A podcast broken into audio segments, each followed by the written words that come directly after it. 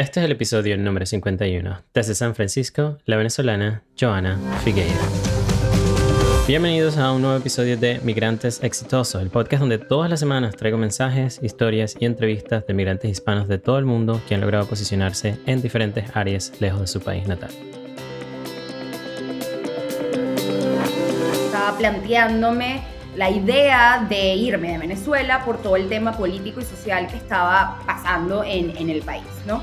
Tú puedes tener mucha experiencia en, en, en, Latinoamérica, viniendo de Venezuela, de Latinoamérica. Y eso en Estados Unidos, de verdad, al principio cuenta poco.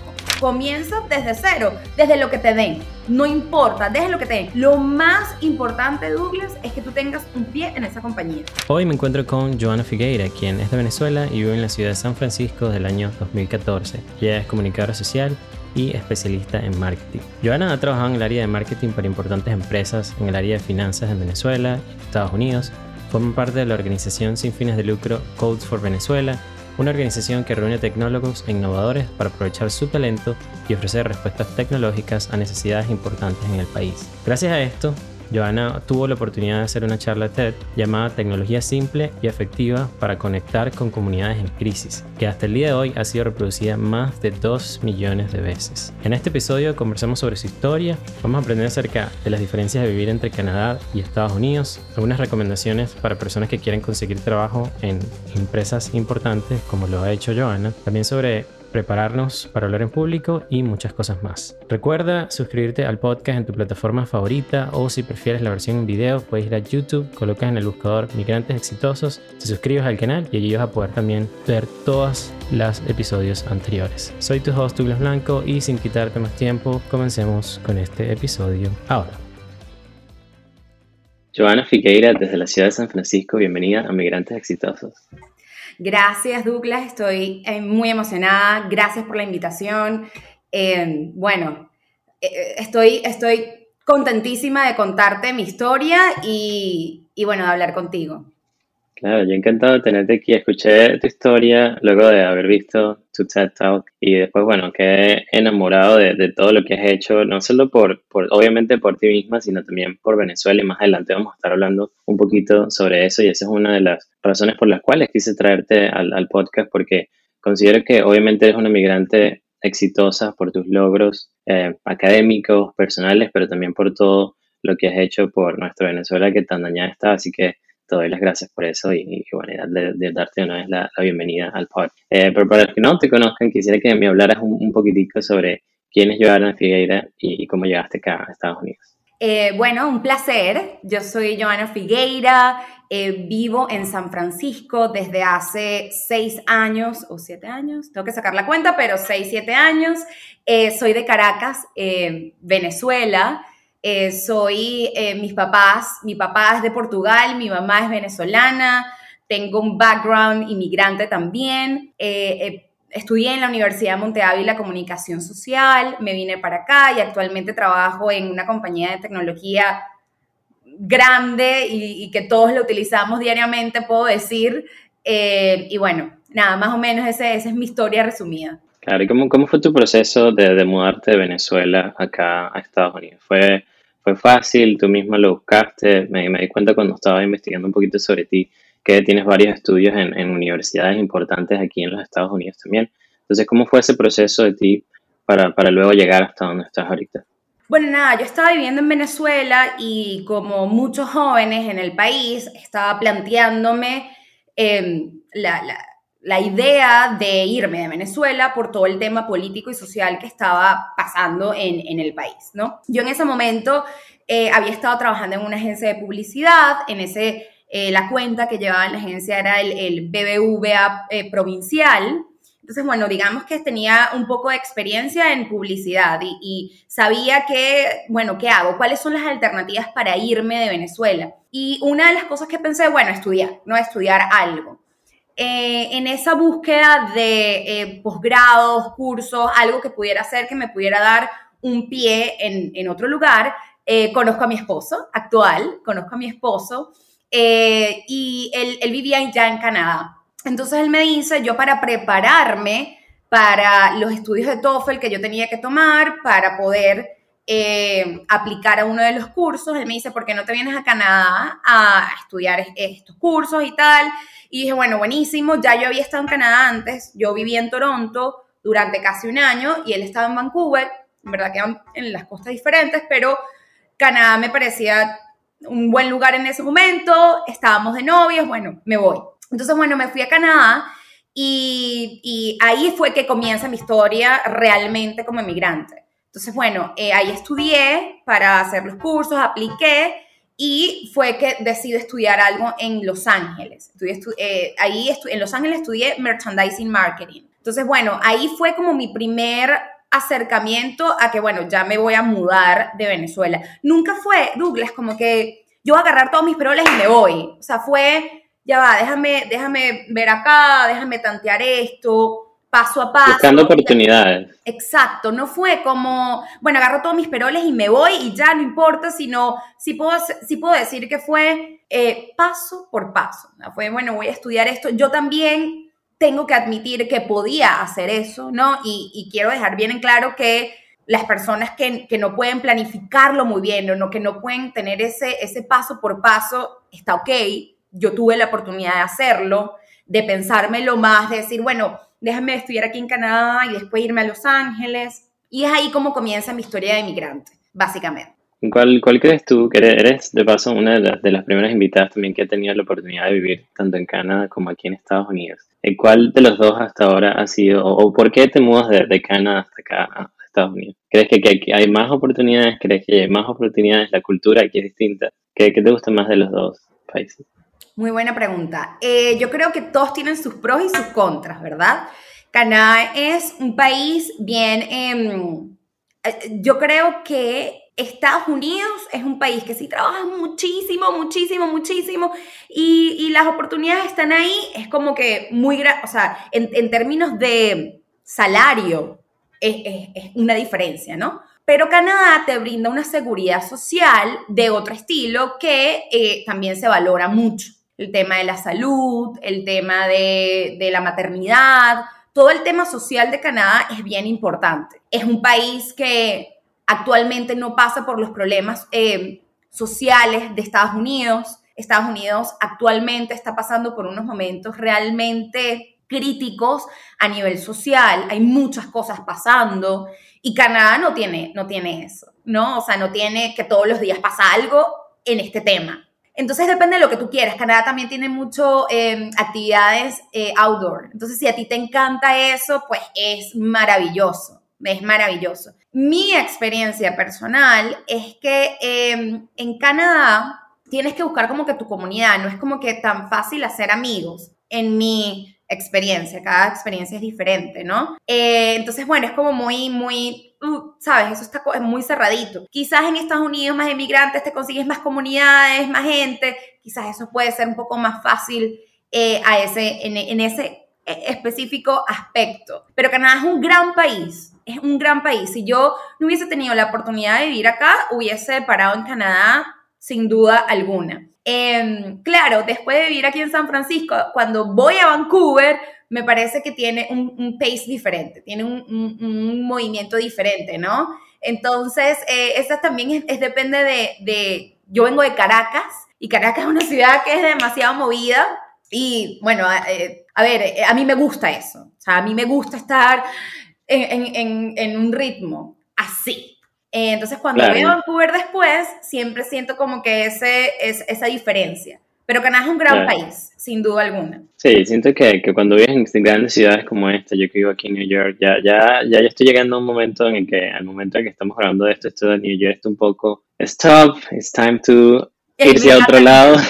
Me encanta New York. Sí, pero, pero creo que es el... en, en irnos a New York, porque me encanta. Sí, creo que es la etapa de la vida en la que te encuentres que, que tú decides, pues bueno, hacer algunos cambios. Quizás San Francisco es igual a New York, pero ahora mismo es diferente. Entonces siento que siempre hay que estar buscando esa, esa oportunidad y, esa, y ese lugar en el que tú te sientas bien. Hablabas anteriormente acerca de, bueno, de que siempre tocaste puertas, tuviste la oportunidad de tener una migración planificada y aquí en el podcast has tenido invitados que tan, así como tú, que han sido planificados como otros que no han sido planificados y eso no ha significado que ambos pueden ser exitosos. Eh, pero dentro de tu carrera has trabajado también aquí en Estados Unidos, tenías esa, esa oportunidad de haber trabajado para un gran banco en, en, en Venezuela, también lo hiciste acá en Estados Unidos y siempre relacionado al, al área de marketing. Mencionas ahorita también que ahora trabajas para otra empresa súper grande, eh, pero quisiera para esas personas que trabajan en el área de marketing, ¿qué recomendación le darías tú de hacer currículo, de estudiar para poder eh, prepararse e ingresar a una de estas grandes empresas? Bueno, tu experiencia. sí. Em, yo antes de entrar a Wells Fargo, había hecho un emprendimiento desde aquí a Venezuela, pero antes de eso, yo trabajé, que, que eso es importante también decirlo, yo trabajé acá para una marca em, en donde tenía que llevar como el merchandising marketing de esta, de esta marca, como en Macy's, en centros comerciales, y eso fue un trabajo muy duro, muy duro, que me llevaba o sea, para ir al lugar dos horas, para regresarme dos horas en autobús y no tenía ni cocina ni baño, tenía que comer así en el pasillo, ¿sabes? La típica historia, ¿no? Yo creo que esto no es novedad para nadie, eh, es, tú puedes tener mucha experiencia en, en Latinoamérica, digamos, viniendo de Venezuela, de Latinoamérica.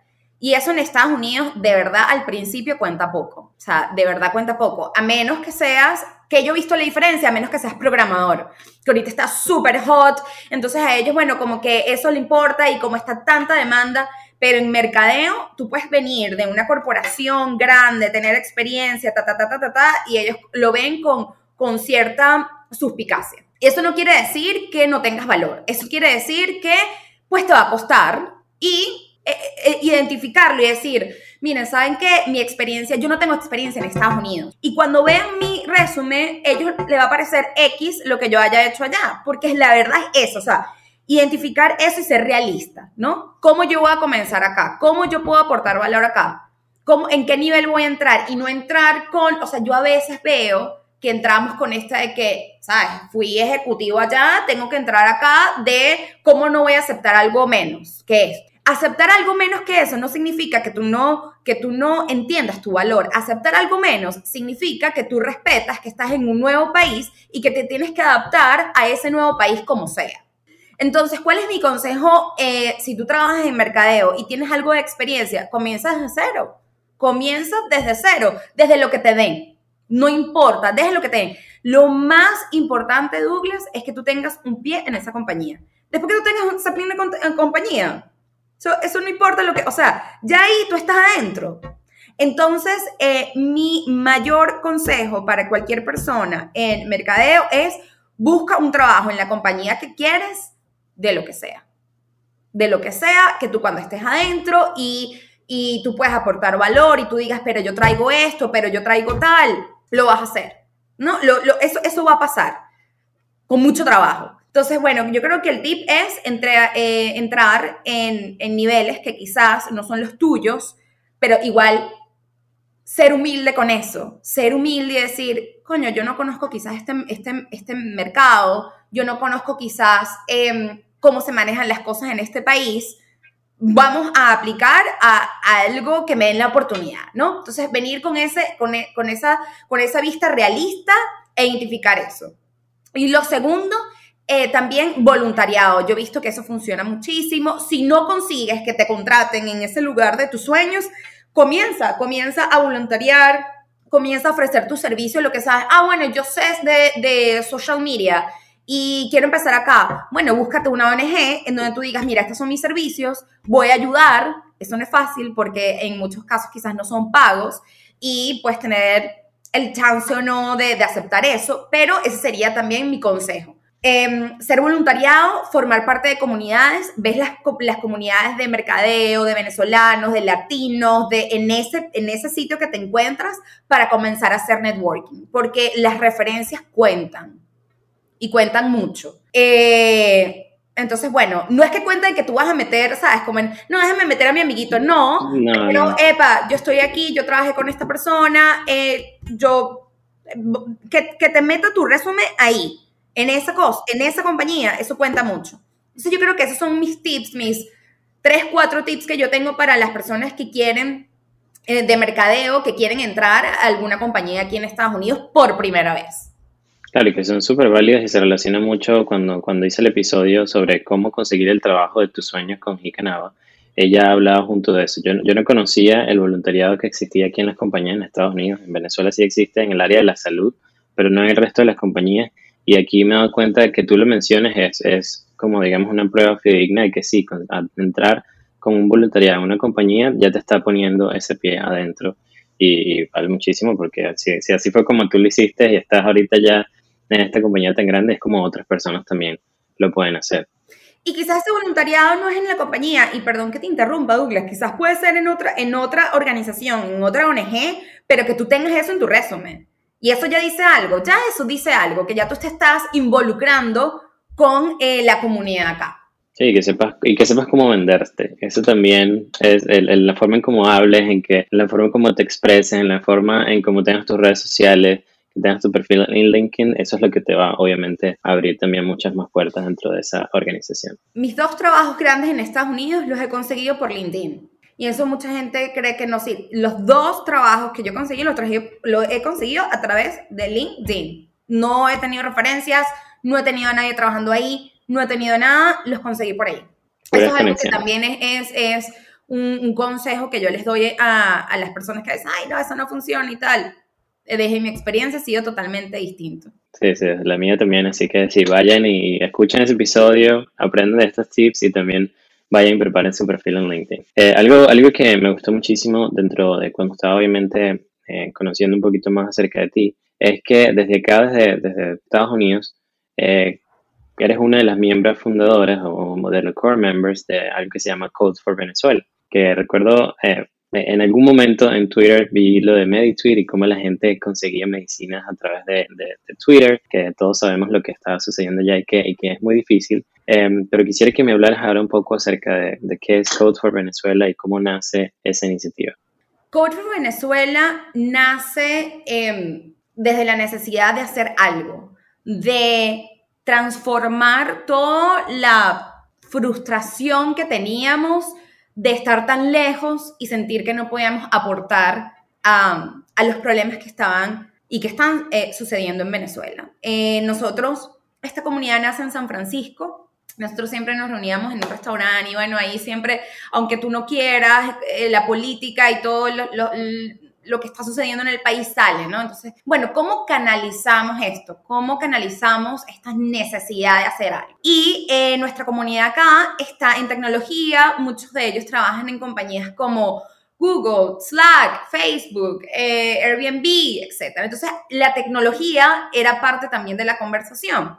Entonces nace de decir, bueno, ¿qué pasa si hacemos algo con, con, con esto que sabemos hacer, con esto de, de, tecnología? Y ahí nace en nuestro primer hackathon. Entonces, una cosa eh, que vimos es que hay muchas, muchas organizaciones en Venezuela haciendo trabajo y nosotros de aquí tú de verdad no sabes cómo es la realidad.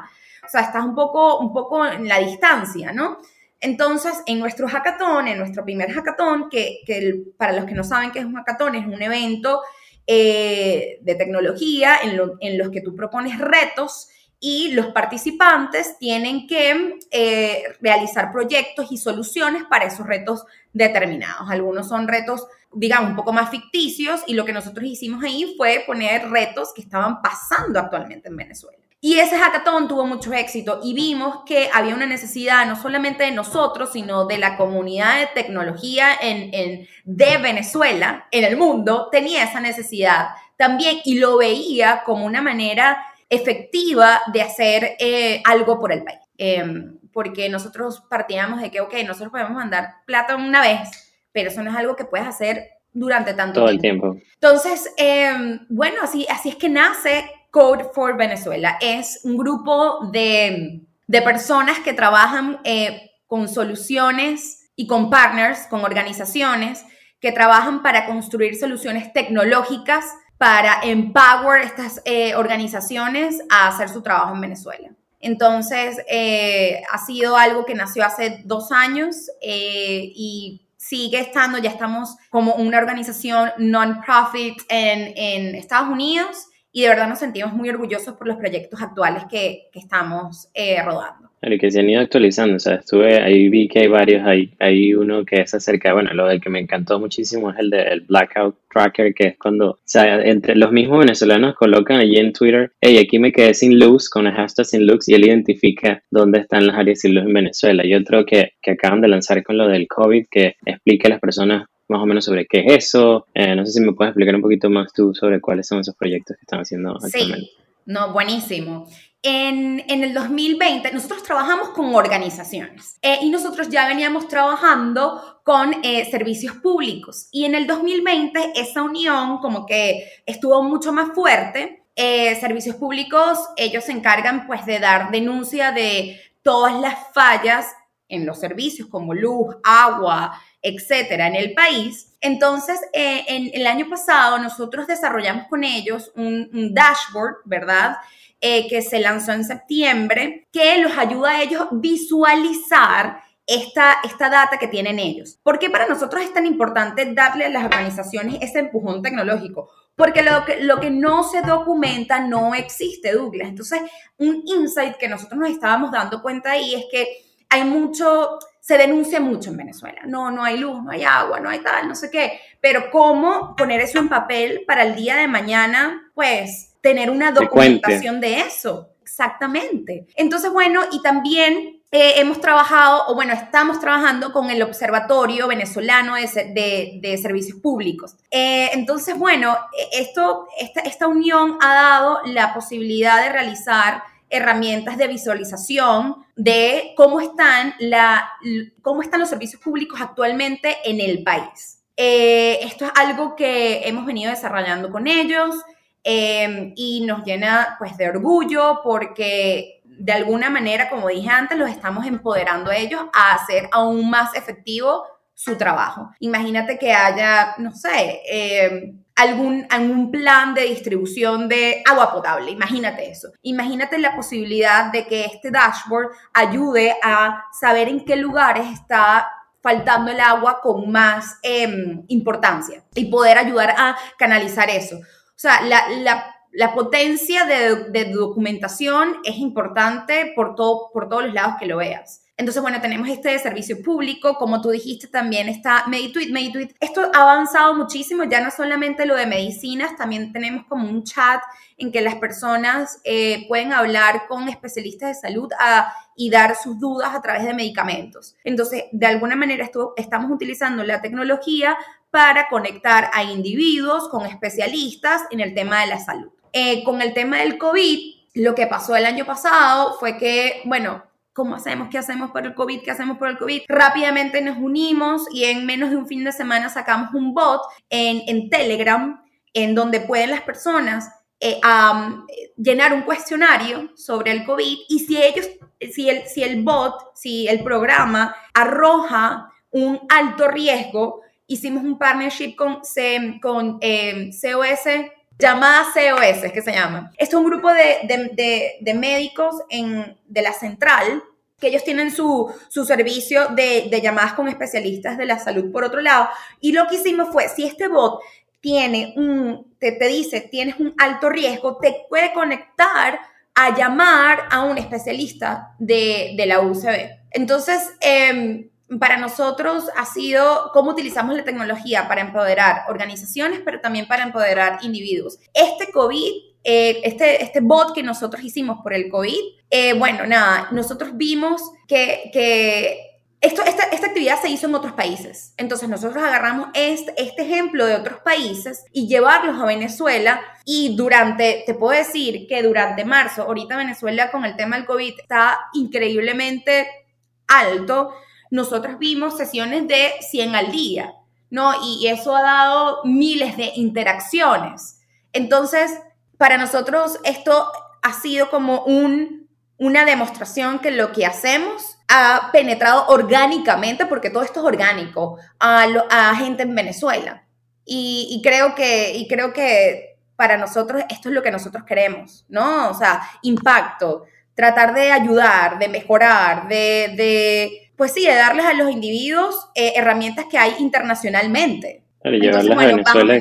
Exacto. Tan, tan, con tantas necesidades que hay ya ahorita. Eh, y ahora quisiera saber hacia dónde va Code for Venezuela. ¿Cuál es, cuál es el siguiente paso para ustedes? Eh, dije una palabra eh, clave, impacto, ¿no? Nosotros tenemos actualmente un programa de pasantías con la Universidad Simón Bolívar y con otras organizaciones que nos están ayudando como sponsors en, en, esta, en esta iniciativa. Em, estos pasantes, porque ¿qué pasa? Nosotros somos voluntariados que nos, que nos organizamos, que nos reunimos todos los sábados. Y todos los sábados nosotros nos sentamos a plantear problemas y organizaciones, nos dividimos entre, entre los programas que tenemos, etc. Pero nosotros también tenemos un trabajo full time, nuestro tiempo es limitado. Entonces, nosotros, ¿cómo inyectamos más energía a los programas que tenemos actualmente? Entonces empezamos a pensar en tener pasantes pagados, pero que sean de Venezuela. Y uno, y, uno de los insights que también tenemos ahí es cómo tú puedes conectar a estos chamos que están en la Simón Bolívar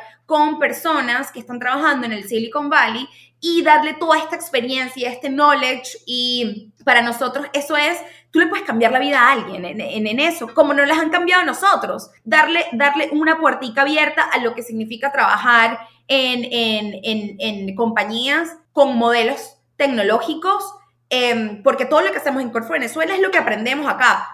Vamos a aplicar todo esto. Entonces, llevar ese knowledge para personas que están estudiando en Venezuela para nosotros tiene un valor inmenso. Actualmente tenemos tres pasantes eh, pagados, como, como dije anteriormente, que están inyectando lo que nosotros no podemos durante la semana, ¿no? Em, tenemos proyectos, hay un proyecto que se llama Proyecto Angostura, que, bueno, básicamente ahí es, eh, es, de, es de datos, es de análisis de datos. Entonces, de datos con otras organizaciones. Eh, y bueno, básicamente en el proyecto Angostura es cómo, cómo analizar datos para, eh, nuevamente, para tomar mejores decisiones, ¿no? A niveles de las organizaciones, estos partners. Em, bueno, entonces estamos muy orgullosos de tener este programa de pasantes. Este año para Code for Venezuela ha sido la palabra impacto. Y yo creo que este programa de pasantías puede tener un impacto muy grande en estos, en estos chamos. Em, entonces, bueno, ese es otro proyecto que, que, viene andando y que creo que representa lo que queremos hacer con nuestros, con nuestros proyectos, crear impacto, que no es fácil, no es fácil y no es fácil cuando todos somos voluntariados, menos los pasantes. Eh, pero bueno, eh, yo creo que las organizaciones pasan por etapas. Eh, el, el, primer año fue como entender que era Cool for Venezuela y este segundo año hay como un poco más de estructura y de verdad que estamos muy orgullosos de lo que hemos, hemos podido lograr. ¿Y cómo podemos el resto de nosotros colaborar con Code for Venezuela? ¿Existe alguna forma de cómo hacerlo? Sí, por supuesto. Bueno, la primera, como dije, nuestras, nuestras, eh, nuestros proyectos no tienen ningún tipo de mercadeo pago por detrás, porque como toda organización non-profit, no es que tenemos el dinero para hacerlo, ¿no? Entonces, bueno, primero promocionar eh, los proyectos de Call for Venezuela es una manera de aportar a la organización. Segundo, si quieres participar activamente, si, si tú dices, desde mi profesión, yo puedo, porque en Call for Venezuela lo que buscamos es cómo tú, desde lo que tú sabes hacer, puedes em, aportar al país en un proyecto, es, tu conocimiento, es tu experiencia.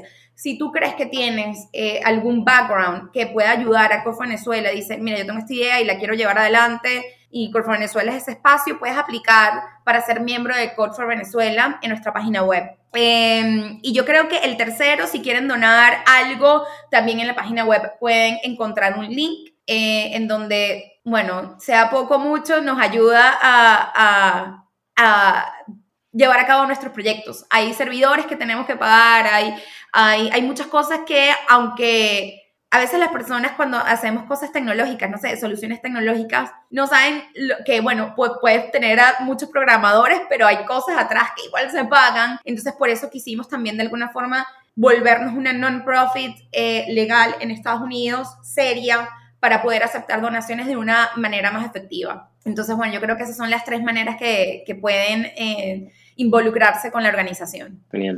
Yo voy a dejarle los links aquí también en el podcast para que ellos puedan ir y, hacer todo eso que tú nos estabas mencionando ahorita allí. Este, este mismo Code for Venezuela fue la que te llevó hace ya casi un año, en febrero del 2020, a dar una charla TED en, a través de Wells Fargo. ya, ya ha pasado hace un año, ya tiene casi más, más de dos millones, un millón de vistas. Eh, muchísimo, me encantó, la he escuchado como tres veces para tratar de entender, eh, obviamente, lo, que hacen ustedes de Code for Venezuela, eh, pero quisiera saber tu experiencia de, de, de, esa charla y cómo, cómo esto ha cambiado tu vida después de un año. Bueno, el TED para mí fue un sueño hecho realidad.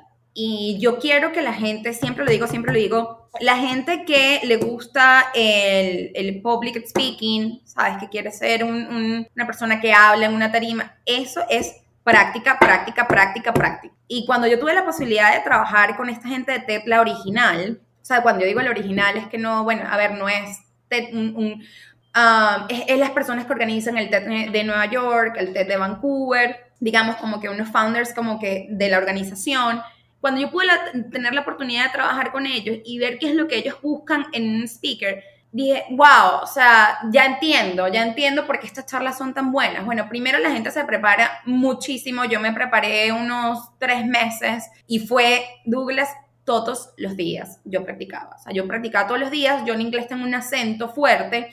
Y para mí fue em, el comienzo de hacer paz con mi acento y de decir, you know what, esto es lo que yo soy esto es lo que yo soy. Y, yo creo que uno tiene que hacer paz con eso. O sea, no, yo tengo 34 años, no voy a hablar como una americana, no lo voy a hacer, pero voy a hacer todo lo posible por hacer lo mejor que puedo. Y lo mejor que puedo a veces, que esto es algo que en ocasiones es, una conversación, cuando tú trabajas en, en mercadeo, eh, inglés, el inglés no es solamente que te entiendan, que está bien. Porque yo, yo veo mucho esto, Bueno, que te entiendan está bien. Bueno, que te entiendan está bien. Bueno, chévere, es verdad. Es verdad, eso tiene un logro importante.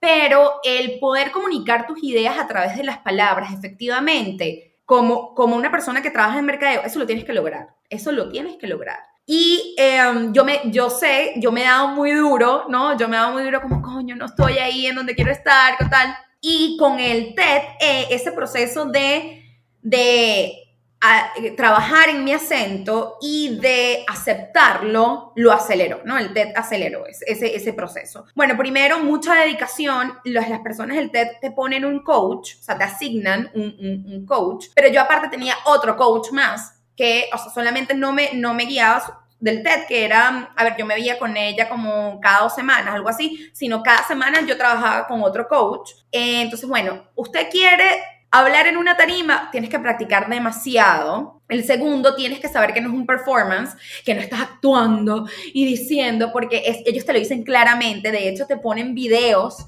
Cuando yo estuve en la semana del TED con ellos, te ponen videos de TED que a ellos no les gusta. O sea, que ellos, que ellos dicen, esto no es este lo no que es el queremos, no es lo que queremos. Y te ponen TED y yo, ay Dios mío, espero que yo no salga en el año que viene, en el que no le gusta, ¿no? O sea, hay que... Y creo que lo principal es entender que no es un performance, que tú no estás actuando algo, sino que tú estás sentada hablando con tu amigo y que tú le vas a echar un cuento. Y es la manera que tú puedes conectar con eso. También no puedes hacer historias que son muy alejadas de las personas, tienes que, que traerlo, ¿no? O sea, no puedes contar una historia que realmente sea muy difícil de, de conectar porque de esa manera no vas a, crear una conversación con tu audiencia. Entonces, si tienes alguna, eh, algún ejemplo muy personal que sea muy, muy de ti adentro, adentro, adentro, trata de que sea algo que las personas se puedan identificar. Eh, para que puedan conectar contigo de mejor manera. Em, y bueno, el TED fue para, para mí la puerta a muchas entrevistas como esta, al contar la historia de Corfo Venezuela. Personalmente ha sido un logro profesional muy grande. Eh, como latina en Estados Unidos, eh, también lo eligieron el año pasado, como, bueno, lo recomendaron eh, en, el, en, la semana de Hispanic, en el mes de Hispanic Heritage Month, lo recomendaron en TED, entonces eso también le dio un boost importante, mucho orgullo, mucho orgullo. yo creo que un, consejo que yo le doy a, que les doy a, a, las personas es disfruten el proceso mucho. O sea, yo también medio sufrí sufrí Douglas. Ahí yo dije, coño, esta vaina está difícil, esta vaina está pelúa, ¿cómo hago esta vaina? Y, y, sufrí, y sufrí, y viendo para atrás digo, coño, uno no puede estar sufriendo tanto en el proceso, uno lo tiene que, que aceptar y disfrutar bastante. Eh, pero también entender que las cosas buenas no salen por sí solas y entender que hay que trabajar mucho y, hay que hacer sacrificios y, y, hay que decirle a los fines de semana que no. O sea, a veces cuando, no sé, yo tengo estas entrevistas, yo trato de decir, el que yo estoy aquí hablando contigo no es casualidad, ha sido, yo todos los sábados se los dedicamos a Corfo Venezuela. Eh, domingo sin salir, eh, estudiar mucho, eh, leer, reunirme con gente, o sea, las cosas no pasan por la suerte. Por obra y gracia, no, sino de mucho trabajo. No, hay que trabajar y eso no hay que subestimarlo, no hay que subestimar lo que tú haces día a día a día. No hay que subestimarlo. Cada día suma y eso me he dado cuenta. Antes yo pensaba que era como, wow, pero yo sí tengo suerte. O esto pasó porque, wow, sí, seguro es que tengo mucha suerte. Bueno, quizás sí, o hay algo allá arriba, eh, como ustedes quieren llamarlo, que ve hacia abajo y te ayuda así y tal. Pero tú mismo tienes que ir construyendo tu futuro. O sea, es algo que vas haciendo todos los días y así, cada, cada día, cada, cada hora tú vas tomando esas decisiones. Y los sacrificios. Por ejemplo, les voy a decir algo. En mi primer año de Wells Fargo, ahorita que hablé con esto del inglés y todo este, este tema, eh, yo sentía que no podía explicar mis ideas tan claramente. Y parte de mi sueldo fue un coach de inglés. Un coach de inglés, las personas pueden o no pueden eh, hacerlo. Yo sé que esto es una opción. Yo tenía la opción de gastar parte de mi salario en esto. Pero también esa parte de mi salario me lo podía haber comprado unos zapatos, you know? O sea, como que yo dije, ¿sabes qué?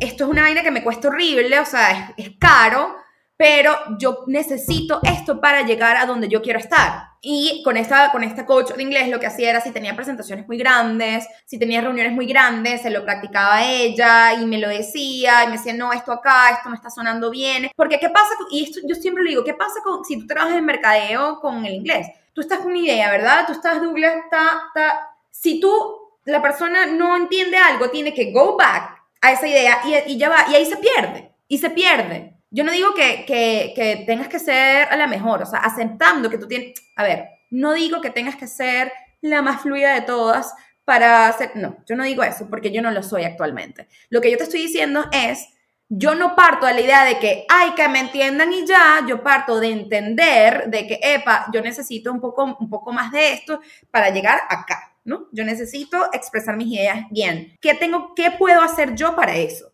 ¿Qué está en mis manos para cambiar eso? Y, creo que eso es algo que para mí ha sido fundamental. Invertir en ti, invertir en te va a, rendir frutos eh, en el futuro. En el futuro. Sí, mencionabas algo que, no, no, que quería preguntarte, que era de qué buscan ellos, y quizás mover un poquito atrás a lo del TED, pero qué buscan ellos eh, en una charla TED?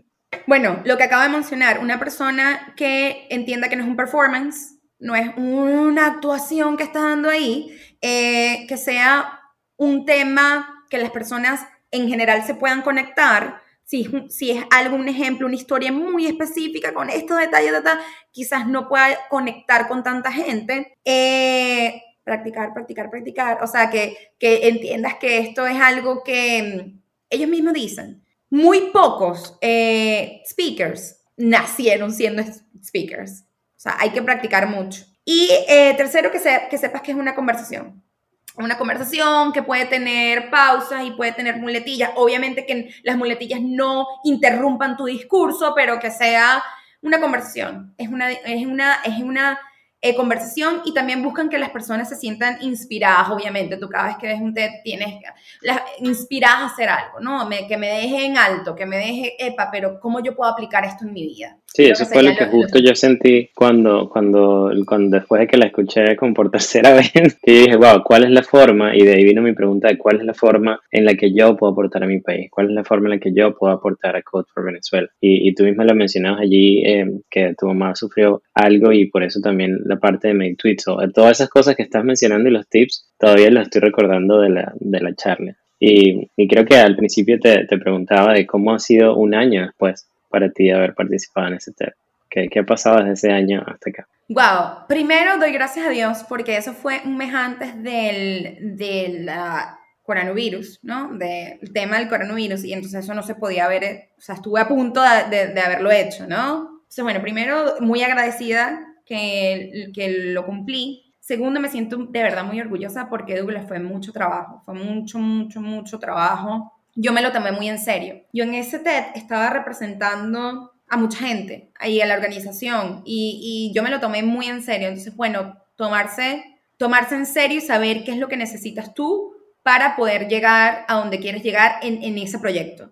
Quizás personas, mira, dicen, no, bueno, yo, yo practicando una vez a la semana estoy bien, yo sabía que yo tenía que practicar eso, pues todos los días, 45 mil veces al día, todo, ¿no? Porque, ¿qué pasa? Douglas, cuando tú estás ahí, eh, una persona que vino antes de mí se le olvidó todo. Americana, se le olvidó todo, se fue en blanco. Verla, sufrí, sufrí verla. Yo decía, coño, imagínate que esta, que es americana, que sabe el idioma, que tal, tal, tal. Si esta vaina me pasa a mí, ¿qué carajo voy a decir yo ahí? O sea, ¿qué, qué voy a hacer, no? Em, cuando tú estás ahí con el micrófono, las luces, el, el, punto rojo, el TED atrás, no sé qué, la única manera de romper los, los nervios, o sea, la única manera de hacerlo es que tú hayas practicado mucho. O sea, yo, Douglas, cuando yo estaba caminando por, por, por ese eh, el espacio de los micrófonos y tal, y cuando salgo al, de la tarima y yo veo a toda esta gente, mi mente fue en negro, o sea, en negro, y yo solté lo que yo había practicado por durante tres meses. Sin esa preparación, yo me hice quedar en blanco.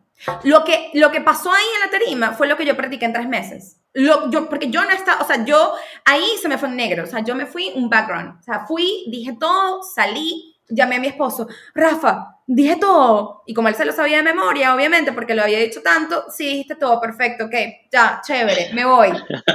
¿Sabes? La única manera de, de, de estar preparado. La preparación es no subestimar la preparación. Entonces, bueno, primero me siento muy orgullosa porque me preparé para lo que quería. Entonces, eh, tuve lo que quería. Eh, segundo, porque y bueno, y, y, y, porque también como latina e inmigrante para mí era súper importante. Entonces digamos que le ha dado visibilidad y validación a Code for Venezuela y porque una compañía como TED, que, que una organización como TED que, que haya pensado que tenemos una historia que contar, para mí fue muy importante y para la organización también. Y como profesional, también fue como que una validación y una legitimación de que lo que yo trabajo de alguna manera se ve reflejado eh, en, algo que para mí ha, sido exitoso. Entonces fue como, como una, palmadita en, la espalda de, vamos bien, Joa, sigue por ahí, vamos bien. Sí, sí, de verdad que así lo, así lo siento y te, y te felicito por eso, porque sí, sí me imagino cómo sentirte, porque al yo escucharte y ser de Venezuela es como, wow, todos estos chamos de mi misma edad están haciendo todo esto por mi país, de verdad que me paro y los aplaudo porque es, es algo que vale muchísimo la pena. Y, quisiera saber si dentro de todo este recorrido has tenido alguna persona, algún libro, alguna frase que, que cuando te expusiste a eso, eso dijiste, wow, esto me cambió la vida y es por lo que te has regido. Mira, yo yo te puedo decir libros, Douglas, yo te puedo decir em, personas, pero a mí conocer a mi esposo y, y él me cambió la vida. O sea, Rafael para mí me cambió la vida como yo se la cambié a él. ¿Y por qué te lo digo? Porque, porque sacó porque mi esposo me cambió la vida, porque tú eres las personas que te rodeas. Y mm, puede ser un amigo, puede ser un profesor, puede ser tu esposo, puede ser tu hijo, no sé, puede ser un libro. Pero a mí Rafa mm, me hizo como, como un fósforo, ¿verdad? Fue un fósforo que encendió y después yo despegué, ¿no? Eh, ¿Y por qué Rafa? Porque los dos, yo creo que yo le he dado a él y él me ha dado a mí y él creyó en mí desde, desde día cero. Yo cuando le dije a él que yo quería estudiar en Los Ángeles, viviendo él en Canadá y nosotros teniendo nuestra relación en ese momento, iba a ser a distancia. Él me dijo, vete, hazlo. Entonces, bueno, más allá de, de, ay, ella está diciendo su esposo, es, tú no te puedes buscar personas que no estén alineadas con lo que tú quieres en la vida. Porque si tú te rodeas con tu esposo amigos y tal, con personas que no, que, que para abajo y para abajo, para abajo, es, ahí va a estar usted. Rafa me dijo al inicio, ¿tú te quieres ir para Los Ángeles? Vete. Yo estaba, yo quedé en Parsons y quedé en FIREM, en Parsons queda en Nueva York, y él me dijo, coño, pero no, no elijas Nueva York, por eso me queda muy lejos. Es lo único que me dijo. es lo que me dijo. Pero vete para allá. Y yo me fui para allá. Y después en San Francisco, cuando yo le dije, Rafa, yo, yo como que quiero hacer algo para Venezuela, hazlo. Yo estoy aquí para ti, hazlo. Eh, Rafa, ¿qué te parece? Y una persona que también eh, nosotros como, como pareja nos apoyamos mucho en nuestro proyecto y no es fácil, él es programador. Y, y, no es fácil, o sea, mucho sacrificio también, o sea, eh, mucho trabajo, entender esas dinámicas que no, no, no, no son fáciles, pero entender que son sacrificios, ¿no? Por ejemplo, cuando yo me fui a Harvard y cuando yo estudié en MIT, eso significó un, un, sacrificio para la familia, ¿me entiendes? Monetariamente, tiempo, lo que sea. Eso, si una persona no te apoya en tus sueños, usted no tiene nada que hacer ahí. Usted no tiene nada que hacer ahí. Porque eso te va a jalar, te va a jalar. Entonces, cuando me dices, ¿quién te cambió la vida? Me cambió mi esposo. Porque mi esposo fue el que creyó en mí desde el día cero y me dijo, tú puedes. Y es mi coach y yo soy su coach y con esto lo que le quiero decir a ustedes es que ustedes son las cinco personas con que ustedes se rodean. Entonces, vean bien lo que tienen al lado, porque eso es, fundamental. ¿Y qué, qué, es el éxito para ti? ¿Cómo lo defines? Uh, es una pregunta complicada, pero yo creo que, y no he llegado ahí, porque a veces, bueno, la vida es complicada, pero sentirse pleno y satisfecho con lo que tienes. Y yo no estoy diciendo en eso, no estoy poniendo la variante de mucho, poco, sino sentirte que estás bien, en donde estás, sentirte pleno con lo que tienes en ese momento. Creo que, que es un poco el, del éxito. Muchísimas gracias, Joana, verdad. Encantado de, tu historia y de, y de, saber todas las cosas buenas que estás haciendo por ti y por Venezuela, que más necesitamos más venezolanos como tú, de verdad, regados por el mundo. Así que muchísimas gracias. De verdad, gracias por la oportunidad. Eh, Code for Venezuela para mí ha sido una ventana de ver todo el talento que hay y que es mucho y me siento orgullosa de ser venezolana, siempre lo voy a estar y gracias por esta, por esta ventana, gracias por esta, este espacio y bueno, eh, estoy aquí para el que quiera, a la orden y bueno, gracias. Fue, ha, sido, ha sido encantador hablar contigo. Gracias. Eso fue Joana Figueira desde San Francisco para Migrantes Exitosos. Gracias. Este fue otro episodio de Migrantes Exitosos, producido por Rexelis Ávila y editado por Facundo Ramponi. Si disfrutaste de lo que hablamos acá, no olvides de dejarnos un review en Apple Podcasts y en Stitcher usando los links que se encuentran en la descripción para así llegar a más personas. Soy tu host Douglas Blanco y te espero en el próximo episodio.